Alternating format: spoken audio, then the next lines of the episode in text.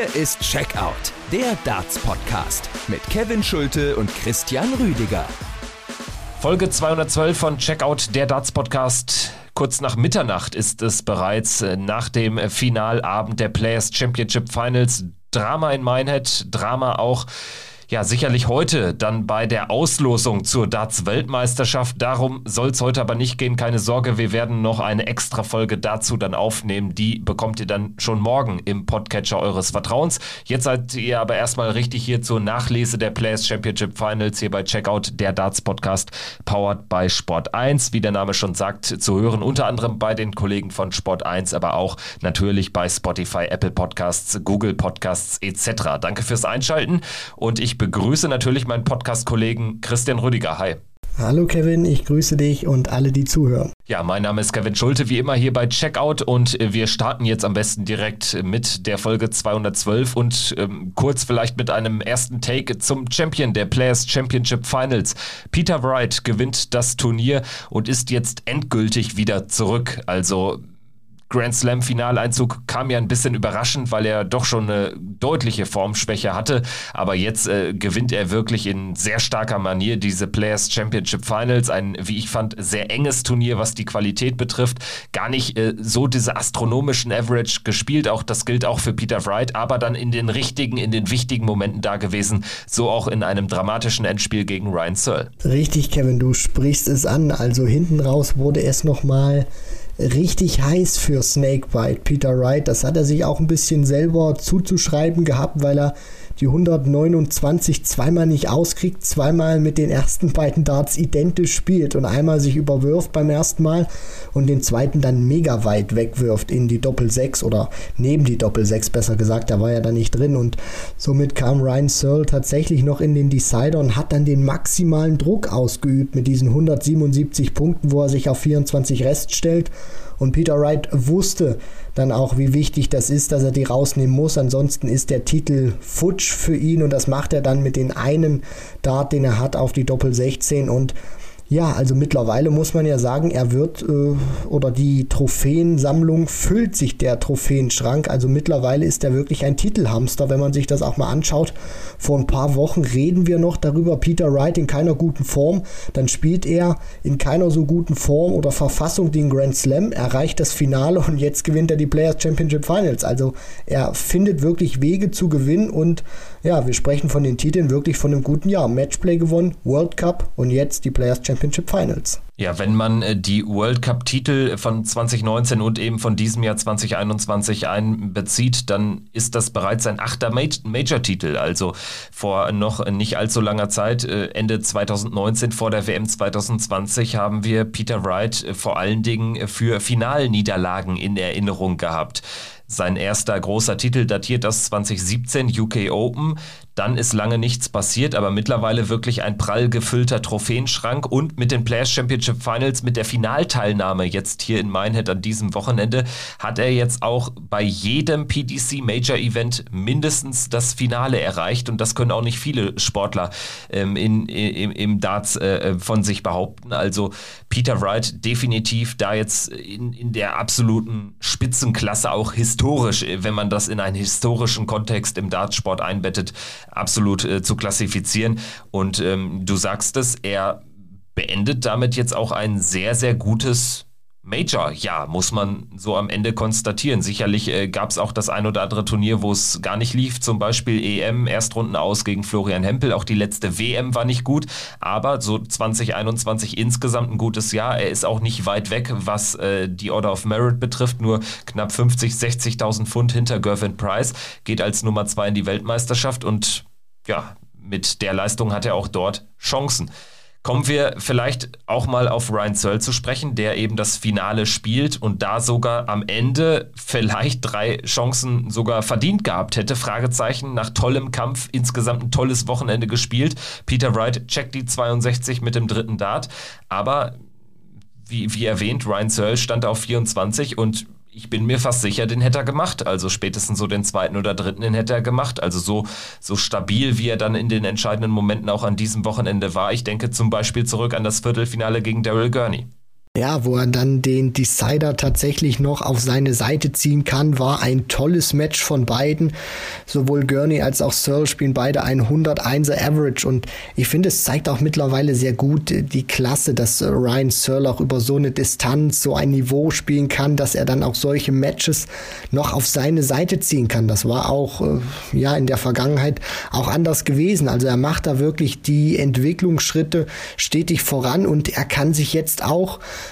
als Top 16 Spieler bezeichnen. Das muss man sich auch mal vorstellen. Irgendwie so finde ich still und heimlich, so wie er auch auf der Bühne agiert, hat er sich da jetzt in die ähm, ja, Weltspitze, kann man glaube ich mittlerweile schon sagen. Also wenn du unter den Top 16 stehst bei dem heutigen Niveau, dann bist du wirklich ein Weltklasse Dartspieler und dass Ryan Searle jetzt die Nummer 15 der Welt ist, das zeigt einfach, was für eine große Klasse er hat.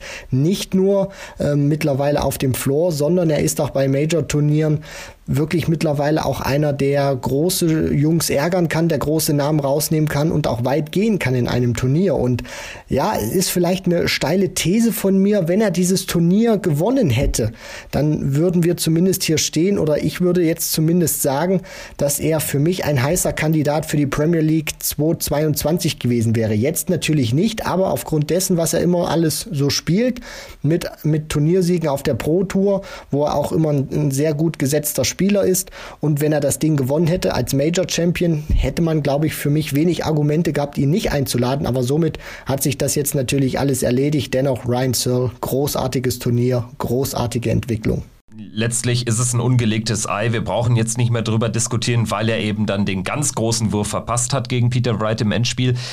Ich würde trotzdem noch mal ganz kurz zur Gegenrede ansetzen. Ich glaube, dafür gibt es aktuell zu viele Spieler, die die PDC ähm, ja vor allen Dingen auch nach außen hin noch ein bisschen stärker vertreten und die vor allen Dingen nachhaltiger schon Titel gesammelt, beziehungsweise auch ähm, für große Momente gesorgt haben. Ich glaube, dafür wäre der Gewinn der Players Championship Finals ein bisschen zu klein sogar. Also ich hätte befürchtet aus seiner Sicht, dass er eher so als Elfter, Zwölfter knapp draußen gewesen wäre, was die Premier League Besetzung betrifft, weil wir eben auch nicht mehr in diesen Jahren sind, wo ein Michael van Gerven amtierender äh, Grand Prix Weltmeister und Matchplay Champion ist, so, wo er irgendwie drei, vier, fünf Titel ähm, gehalten hat. Jetzt sind wir in einem Zeitraum zum ersten Mal seit äh, mehreren Dekaden, dass weder ein Phil Taylor noch ein Michael van Gerven auch nur einen einzigen äh, äh TV-Ranking-Titel aktuell hält. Michael van Gerven hatte das Turnier, die Players Championship Finals 2020 gewonnen. Jetzt hat er den Titel nicht verteidigen können, im Viertelfinale raus gegen Peter Wright.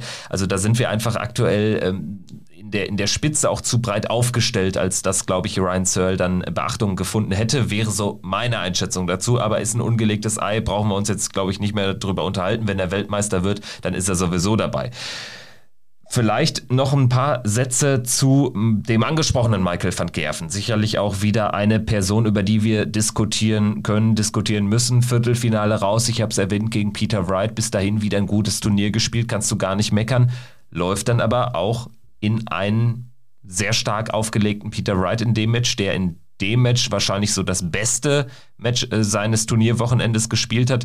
Und dementsprechend steht Michael van Gerven jetzt wieder mal mit leeren Händen da. Klar ist jetzt auch kein Desaster gewesen, Viertelfinale, alles gut, aber ja, es nimmt schon absurde Züge, Züge, an mittlerweile. Also das ist man dann doch nicht mehr gewöhnt, dass Michael van Gerven wirklich überhaupt gar keinen Titel hält. Das natürlich nicht, nur es ist in den Augen von van Gerven und natürlich auch äh, in den Augen von uns Berichterstattern. Wir kennen das nicht und kann das auch nicht der Anspruch sein. Natürlich jetzt äh, an erster Stelle für Michael van Gerven. Der wird sich natürlich denken, okay, Viertelfinale oder ähm, ja, dann Viertelfinale, ich habe kein gutes Turnier gespielt. Wenn man sich das mal anschaut, er wirft zwei Granaten raus, zumindest von den Namen her, Barney und Anderson. Anderson auch nicht sonderlich doll gespielt, muss man ja sagen. Da ist das äh, Erreichen der dritten Runde wirklich schon schon ein Erfolg für ihn gewesen. Und bei Van Gerven, also es ist wirklich schwierig bei ihm einzuschätzen. Er spielt wirklich gute Matches. Er spielt eigentlich bis zu seinem Ausscheiden immer wieder ein fantastisches Turnier. Nur er prallt dann immer noch zu häufig dann auf Gegner, die wirklich ein gutes Niveau spielen, weil auch gegen Peter Wright war das jetzt keine so schlechte Partie. Er hat eben nur die Chancen, die er auch bekommen hat, die er sich herausgearbeitet hat, nicht konsequent genutzt. Und da war Peter Wright eben in dieser Statistik deutlich besser und hat das dann eben ausgenutzt. Und deswegen kommt dann auch diese Scoreline von 10 zu 6 zustande. Und ich bin jetzt wirklich gespannt, wie er das jetzt hinbekommt zur Weltmeisterschaft, weil es kann sein, dass sich dieser Film wiederholt, dass er tolle Matches spielt zum Auftakt nur er muss es jetzt eben über ein ganzes Turnier transportieren. Und ob er das dann jetzt auch bei der Weltmeisterschaft hinbekommt, Fragezeichen. Natürlich kann er sie gewinnen, aber so wie das Jahr bislang gelaufen ist, äh, ja, habe ich so ein bisschen die Sorge aus Van Gerven Sicht, dass er wirklich super spielt, bis ins Achtelfinale, Viertelfinale, vielleicht sogar Halbfinale und dann wieder auf irgendeinen Spieler prallt, der äh, ja an diesem Tag deutlich besser ist oder noch mal ein bisschen besser ist und die Chancen, die Fehler von Van Gerven ausnutzt und dann steht er wieder bedröppelt da und weiß nicht, wieso er dieses Turnier wieder nicht auf seine Seite ziehen konnte. Zumal er gegen äh, Dave Chisnell im Achtelfinale ran könnte, gegen Luke Humphreys. Gary Anderson oder Rob Cross mögliche Viertelfinalgegner, also der Weg des Michael van Gerven. Da greife ich jetzt ein bisschen vor auf unsere morgige Auslosungsfolge, ist extrem hart. Sprechen wir aber, wie gesagt, morgen dann detailliert drüber. Gut, haben wir Michael van Gerven, würde ich sagen, auch abgehakt. Kommen wir dann auf äh, Brandon Dolan zu sprechen, der sicherlich hier noch breite Erwähnung finden sollte, denn der war kam ja so ein bisschen aus der kalten Hose. Ich meine, an neun gesetzt, hat eine sehr starke Saison gespielt auf der Pro Tour. Aber dass er jetzt bei dem Major-Turnier so durchgeht und nach fast zehnjähriger Abstinenz zum ersten Mal mal wieder ein Major-Halbfinale erreicht, damit war nicht zu rechnen gewesen. Auslosung war ganz gut für ihn. Chess Barstow in Runde 1, in Runde 2 Richie Adhouse geschlagen. Aber dann natürlich die Siege gegen Gervin Price mit 10 zu 8, obwohl er auch unter 90 spielt im Average, aber das Timing passte einfach. Und dann auch der 10 zu 4 Sieg wirklich eine Demontage. Da hat er auch schnell 7-1 geführt gegen José de Sousa im Viertelfinale.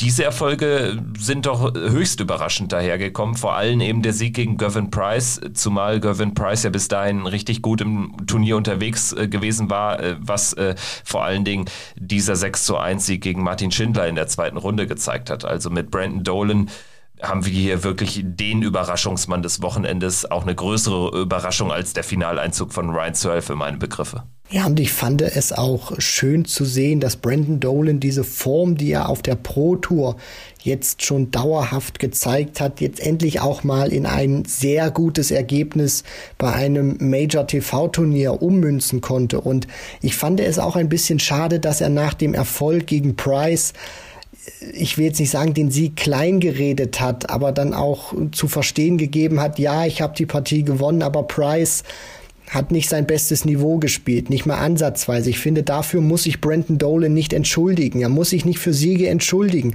Er hat die Doppelquote von Brandon Dolan war auch nicht der Kracher gewesen, aber sie war eben die 10% besser als Price und dann kommt noch ein gutes Timing dazu und da sieht man dann eben auch, was eine ja bessere Doppelquote von bisschen mehr als 10 Prozent und gutes Timing dann auch ausrichten kann, auch wenn du vom Average her nicht wirklich äh, die Chance hattest, so wie es auf dem Papier zumindest dann den Anschein hatte. Und deswegen, äh, den Sieg muss er dann auch mitnehmen, zu sagen, hey, ich kann selbst mit unter 90, wenn es passt, wenn Price nicht seinen besten Tag hat, ihn trotzdem schlagen. Gegen José de Sousa war es ein klarer Sieg, weil auch beim Portugiesen nicht wirklich viel ging. Und gegen Ryan Searle war es lange ausgeglichen und dann hat er auch mal gezeigt, was er, was er kann. Also spielt dann acht perfekte Darts und spielt dann im Leck danach äh, nochmal sechs perfekte Darts und hat dann eben ja das Problem gehabt, dass er dieses gute Scoring, wo er für mich in der Anfangsphase der bessere Spieler war vom Scoring, dann nicht transportieren konnte nach dem 5 zu 5. Da wurde Searle dann besser,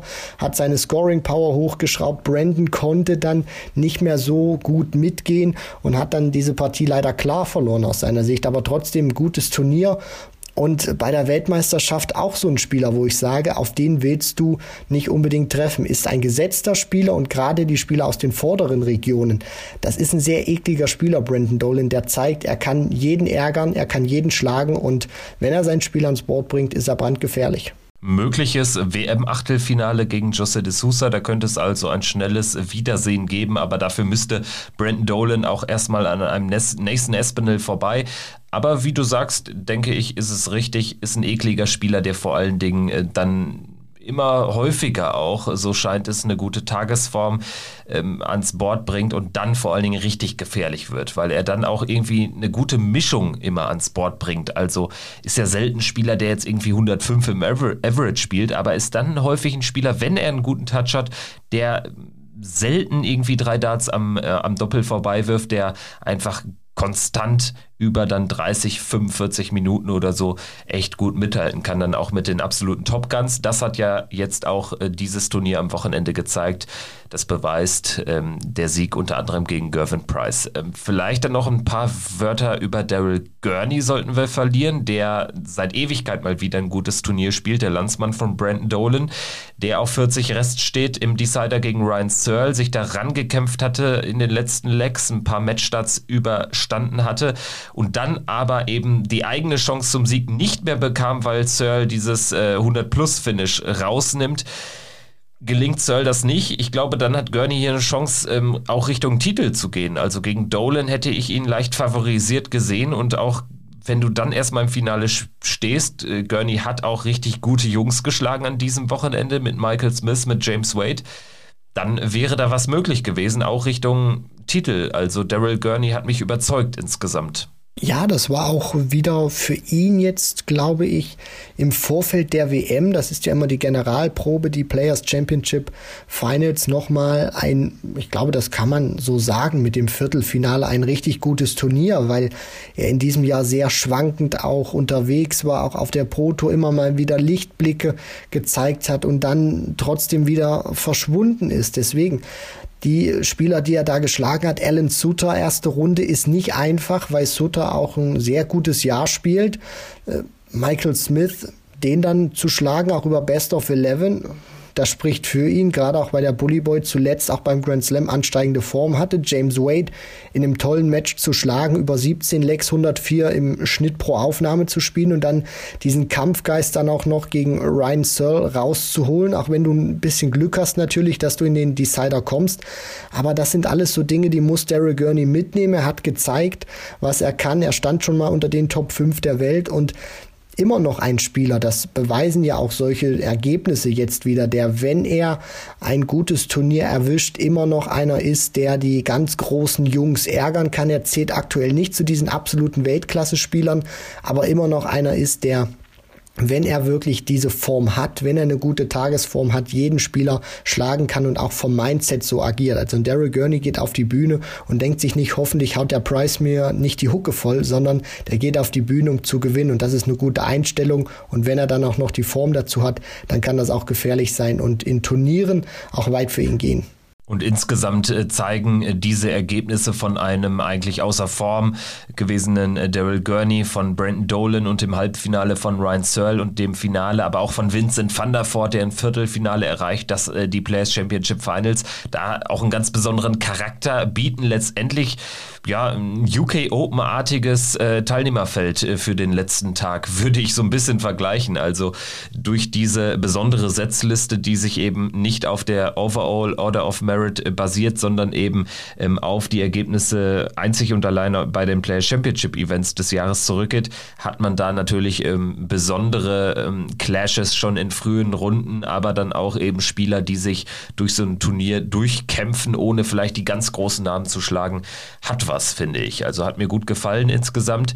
Wenn wir in die früheren Turnierrunden gehen, sprich in den äh, Freitag, in den Samstag, äh, da würde ich zuallererst vielleicht nochmal die Partie von Peter Wright gegen Adrian Lewis besprechen. War ein knappes Ding. Am Ende gewinnt Peter Wright 6-5 und Adrian Lewis ist mächtig sauer. Hat, ähm, ich glaube, so viele Tweets abgesetzt wie im gesamten Rest des Jahres 2021. Äh, nur zu diesem Spiel. Ähm, wie hast du das gesehen, jetzt in der Nachbetrachtung, auch so mit äh, zwei Tagen Abstand. Was sagst du dazu? Es sind immer noch komische Bilder, die ich da äh, vor meinen Augen habe, gerade auch, weil Adrian Lewis, ich glaube, so ein bisschen, oder was heißt ein bisschen mehr draus macht, als tatsächlich gewesen war oder gewesen ist. Und man kennt das ja auch von Lewis so ein bisschen in der Vergangenheit, gerade auch gegen ähm, José Justitia unter anderem, wo er da auch äh, handgreiflich geworden ist. Also da sind die Emotionen wieder mit ihm durchgegangen. Wenn ich das jetzt nochmal so richtig im Kopf habe, die Story hat Peter Wright wohl äh, Adrian Lewis ein bisschen auf ähm, ja, einen knackenden Boden hingewiesen und Lewis hat das dann so aufgefasst, dass Peter Wright ihn dadurch irgendwie aus der Konzentration bringen wollte und äh, ja, dass er dann diese Partie verliert. Ich glaube, es ist auch wirklich so ein Stück weit ähm, den, den Tatsachen dann geschuldet, dass Lewis verliert, obwohl man muss natürlich auch sagen, selbst wenn er diese Partie gewinnt, wäre er wahrscheinlich äh, ja zumindest annähernd auch so aus sich rausgegangen. Deswegen, das sind keine schönen Szenen, wo ich jetzt sage, das hat er als äh, Back-to-Back-Weltmeister irgendwie nötig, aber er fällt immer mal wieder auf, dass dann so ein bisschen die Hutschnur auf der Bühne kurz ist. Da kam jetzt wieder eins zum anderen. Ich will es nicht überbewerten. Emotionen sind gut, aber ja, das, das muss nicht sein. Damit tut sich Adrian Lewis keinen Gefallen, weil er ist sportlich ein toller Spieler, wenn er sein Spiel ans Board bringt. Und das sind einfach so Szenen, wo ich mir denke, Mensch, Adrian, dann beiß einfach mal auf die Zähne, ball eine Faust oder so, schluck's irgendwie runter oder äh, geh dann am nächsten Tag in den Wald und äh, hau da irgendwie dagegen, aber nicht sowas, weil das geht dann viral, das hat die PDC ja auch wieder gepostet und dann bist du wieder für viele Fans der Buhmann, das bringt ihm nicht weiter, deswegen, äh, ja, so eine Aktion muss nicht unbedingt sein. Ja, vor allen Dingen, weil Peter Wright ja auch dafür bekannt ist, dass er auch immer so ein bisschen, ja, mal einen flotten Spruch auf den Lippen hat und äh, das dann auch mal in so ein Spiel mit einpflegt. Das äh, war jetzt auch in, in anderen Partien der Fall, äh, bei diesem Turnier insbesondere.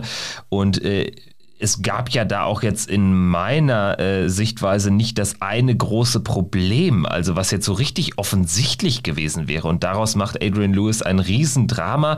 Kirk Bevins versuchte da noch zu schlichten. Und insgesamt, glaube ich, äh, tut das Ganze seinem Spiel auch überhaupt äh, keinen Gefallen, weil er 3-0 führt, weil er 4-2 führt und das Spiel ja eigentlich in den eigenen Händen hatte. Also ein bisschen unnötig ähm, am Ende würde ich, würde ich konstatieren und vor allen Dingen, es hilft ihm nicht weiter. Dann, dann äh, war die, die Szene im Prinzip ja eher sogar schon geschlichtet. Dann war ja ein Security-Mitarbeiter da und er lässt sich immer noch auf eine weitere Diskussion ein, auf offener Bühne. Also ganz ehrlich, Adrian, konzentrier dich auf dein Spiel.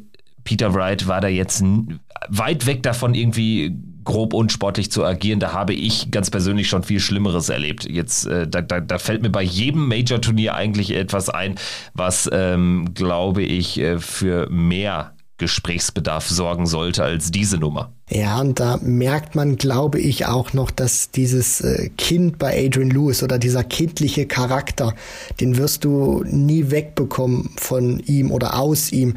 Das ist ja immer schon so gewesen, dass er sich dann in solche Situationen auch noch reinsteigert, gefühlt unbedingt recht haben möchte und äh, dass dann auch so Aktionen sind, wo du dir denkst, da sind eigentlich gerade zwei erwachsene Menschen auf der Bühne und die verhalten sich äh, ja wie, wie Kleinkinder. Das gab es ja in der Vergangenheit schon, auch mal in der Circus Tavern mit Peter Manley. Wer erinnert sich daran, wo Adrian Lewis einfach von, von der Bühne stapft, weil er die äh, Nase gestrichen voll hat. Also er hat das ja schon öfter immer wieder gezeigt und es tut einfach seinem Spiel nicht gut, gerade weil er ja auch eine tolle erste Runde gespielt hat gegen Kim Heibrechts und dann dieser Spielverlauf sicherlich auch noch sein Übliches dazu tut dass er dann so agiert. Aber ja, ähm, ich will das auch nicht so irgendwie überdramatisieren, weil Adrian Lewis ist einfach in solchen Situationen ein spezieller Charakter. Natürlich gefällt mir das auch nicht, wie er sich dann so verhält, aber du wirst das wahrscheinlich nie so wirklich aus ihm rausbekommen. Deswegen äh, muss man jetzt auch sagen, schwamm drüber und die, ja, die Antwort von Peter Wright war ja dann auch brillant, wo er gesagt hat, wir haben uns eigentlich nur drüber unterhalten, wer wem zuerst eine Weihnachtskarte schickt und ich glaube, äh, mit so einem Satz kann man das Thema dann auch endgültig zu den Akten legen. So sieht's aus. Die PDC hat das Ganze ja dann auch nochmal bei Twitter ausgebreitet. Adrian Lewis hat da äh, glaube ich, auch relativ humoristisch drauf reagiert. Insofern kann man da jetzt einen Haken hintermachen. Ähm, kein, taugt nicht zum Skandal. Die beiden haben sich jetzt nicht auf offener Bühne geprügelt, aber es war dann doch ein längeres verbales Scharmützel. Und damit können wir es dann auch bewenden lassen.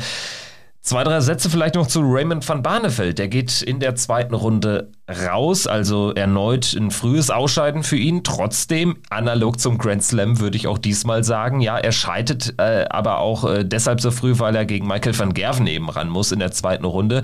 Trotzdem ein sehr gutes Turnier. Letztendlich steht ein Turnier-Average von äh, knapp 98 Punkten, weil er in Runde 1 wirklich äh, formidabel gespielt hat gegen Mike Köfenhofen, knapp 104 im Average und gegen Michael van Gerven ist er jetzt auch nicht untergegangen ja, so ein paar Prozent fehlen da eben dann noch zu den absoluten Top Guns, aber was ähm, den Barney-Fans, glaube ich, Hoffnung macht, ist dann auch so seine Reaktion darauf bei Twitter. Er schreibt zwar, er ist enttäuscht, dass er den, den Sieg nicht geholt hat, aber Rom wurde auch nicht an einem Tag gebaut und er hat äh, den Fokus zurück und ähm, schaut offenbar optimistisch Richtung Weltmeisterschaft.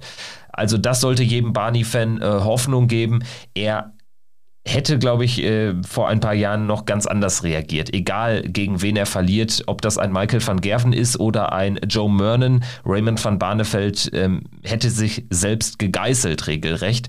Und äh, das macht er nicht mehr. Er hat einfach ein neues, ein besseres Mindset. Und daran ändert jetzt auch eine frühe äh, Zweitrunden-Niederlage bei den PC Finals nichts. Also ich würde es mal so bilanzieren, Raymond van Barneveld ist nach seinem Sabbatjahr realistisch geworden. Früher war es ja immer so gewesen, dass er, auch wenn er nicht mehr in den Top 16 stand oder dann auch nicht mehr in den Top 32, sich immer noch gefühlt hat vom Kopf wie ein Top 10 Spieler und gedacht hat, ich komme zu einem Turnier und äh, und gewinne das, beziehungsweise bin enttäuscht, wenn ich es nicht äh, gewinnen kann. Und das hat man auch immer wieder gesehen, wo er sich dann auch immer wieder beschwert hat, dass er zu den Pro-Tour-Turnieren äh, reisen muss, beziehungsweise nicht zu Pro-Tour-Turnieren gereist ist, weil er das auch eben von sich selber vom Kopf her so erwartet hat, dass er so gut ist, dass er eigentlich im Prinzip für jedes Major-Turnier qualifiziert ist. Und als er dann diese Reisen immer machen musste, sich dann auch beschwert hat und gesagt hat, ja Mensch, wenn ich jetzt ein Pro-Tour-Wochenende spiele, zwei, drei Turniere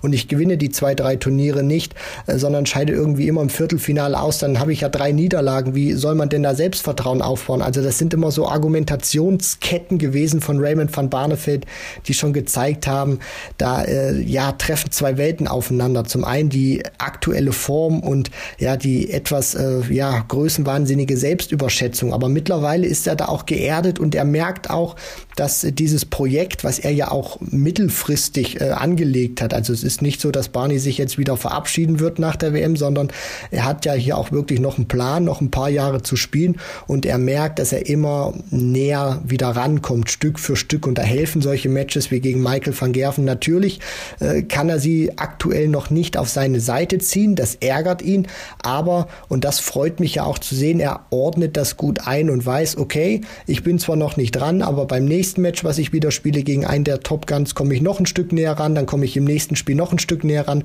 Und irgendwann kriege ich sie wieder. Und vielleicht schaffe ich es dann tatsächlich nochmals Raymond van Barneveld irgendwann einen großen Titel zu holen.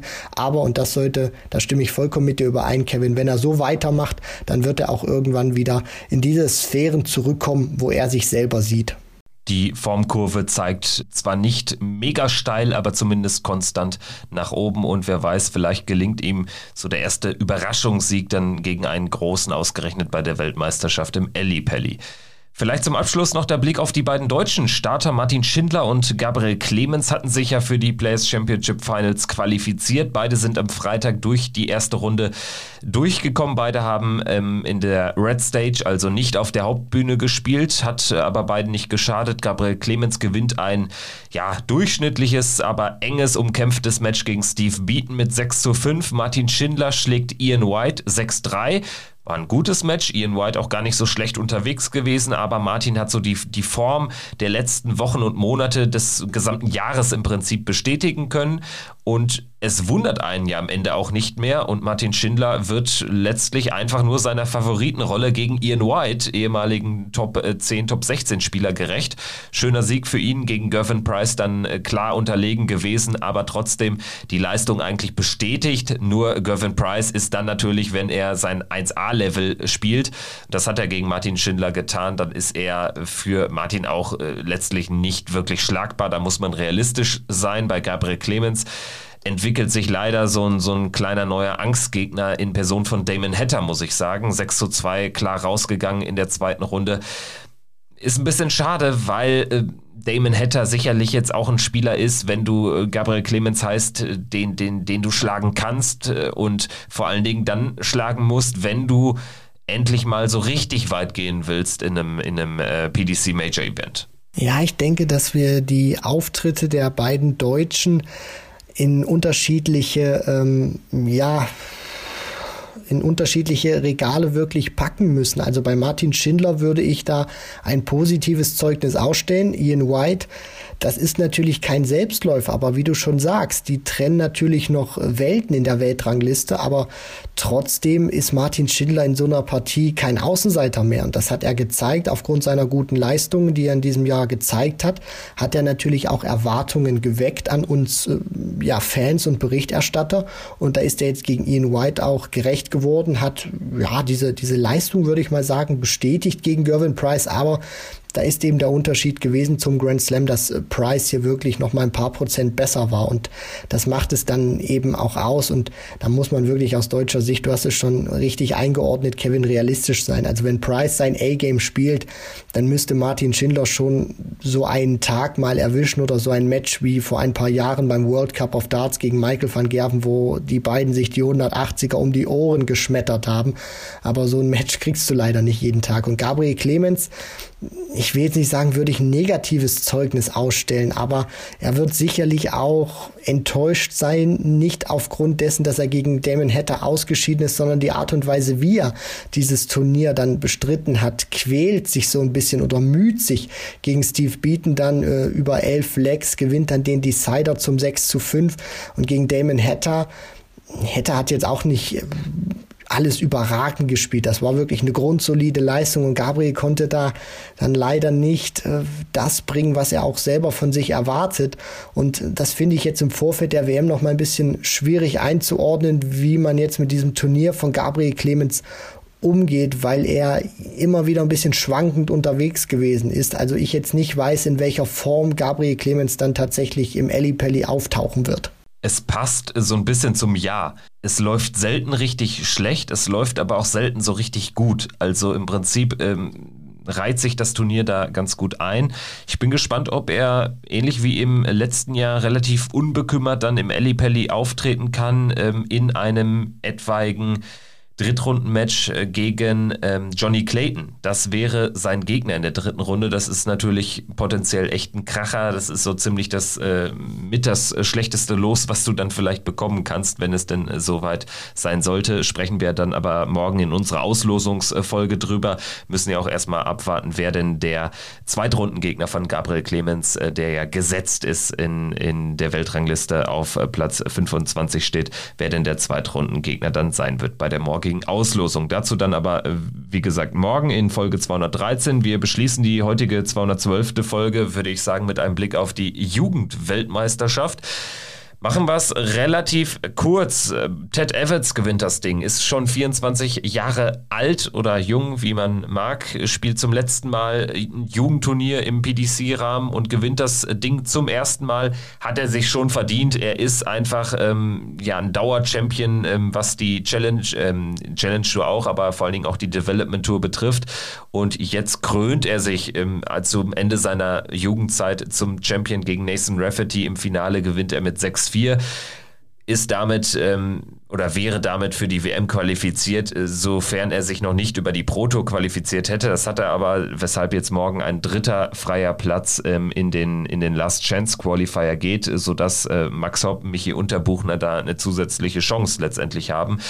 Das ist natürlich aus deutscher Sicht positiv. Insgesamt, ähm, ja, wie ich fand, ähm, cooler Modus mit den acht Gruppen A4-Spielern. Also man hat den, ähm, diese Jugend-WM an einem Tag durchgepeitscht.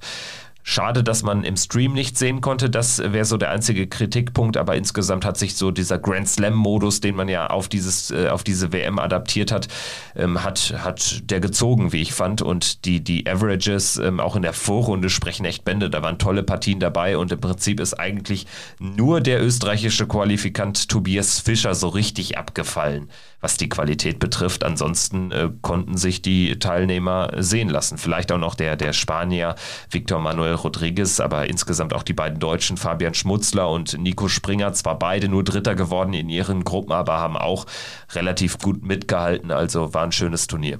Das äh, zeigt ja auch mittlerweile, welche Qualität man da erreicht hat. Wenn man sich äh, anschaut, was da teilweise schon auf der Development Tour für Averages gespielt werden. Also das sind, das ist ein Standard, ein Niveau, eine Qualität, die du auf der Pro Tour, die du auf der European Tour, aber auch bei Major Turnieren siehst. Deswegen äh, will ich jetzt nicht sagen, ist es schon fast unheimlich, was diese Young Guns da schon ans Board brettern können. Aber es zeigt einfach nur, dass dieses Spiel in der Breite immer mehr wächst und es diese Entwicklung sich nicht mehr aufhalten lässt und wir ja gefühlt wahrscheinlich in vielleicht sogar schon drei oder fünf Jahren irgendwie jedes Turnier gefühlt kann jeder Spieler dann nicht nur auf dem Papier theoretisch gewinnen, sondern dann auch wirklich praktisch, ähm, ja, wenn es dann auch wirklich gespielt wird. Und Ted Evans, für ihn sehr schöner Abschluss, sich darüber nochmal auch ein bisschen Preisgeld zu erspielen, sich Jugendweltmeister dann nennen zu können und auch für ihn kann man so sagen, glaube ich, ein würdiger Abschluss, weil er teilweise diese Development Tour in den vergangenen Jahren schon dominiert hat. So ist es für Nathan Rafferty am Ende eine bittere Pleite, weil er sich äh, ansonsten das WM-Ticket gesichert hätte. Das ist ihm nicht gelungen, aber immerhin sieht es ja gut aus, was die Tourkarte für 2022 betrifft. Und für den Grand Slam of Darts hat er sich jetzt auch schon qualifiziert. Äh, genauso wie natürlich der Jugendweltmeister Ted Evans, wie aber auch ein Ryan Searle. Also fünf Spieler für den Grand Slam 2022 stehen jetzt schon fest, aber das ist jetzt auch nicht mehr als eine Randnotiz. Ich würde sagen, wir melden uns dann quasi in 24 Stunden schon wieder wieder mit einer neuen Ausgabe von Checkout der Darts Podcast. Wir läuten dann offiziell unseren Checkout WM Countdown ein mit einer Einschätzung zur Auslosung. Gegen wen dürfen die Deutschen ran in ihren ersten Partien? Schafft es vielleicht ein Max Hopp oder ein Michi Unterbuchner noch über den Qualifier ins Turnier. Auch das wäre ja eine tolle Geschichte. Darüber sprechen wir dann in der morgigen Ausgabe, würde ich sagen, Christian. So sieht's aus, Kevin. Also es wartet ein verdammt heißer Montag auf uns und ich bin wirklich gespannt, wer sich noch die letzten Tickets für den Alexandra Palace holen wird. In diesem Sinne, das war die Analyse der Players Championship Finals. Peter Wright holt sich den Titel in einem Klasse, in einem epischen Finale gegen Ryan Searle. Wir sprechen dann ab morgen im Prinzip nur noch über die Weltmeisterschaft. Schöne Woche und bis bald. Macht's gut. Ciao. Ciao.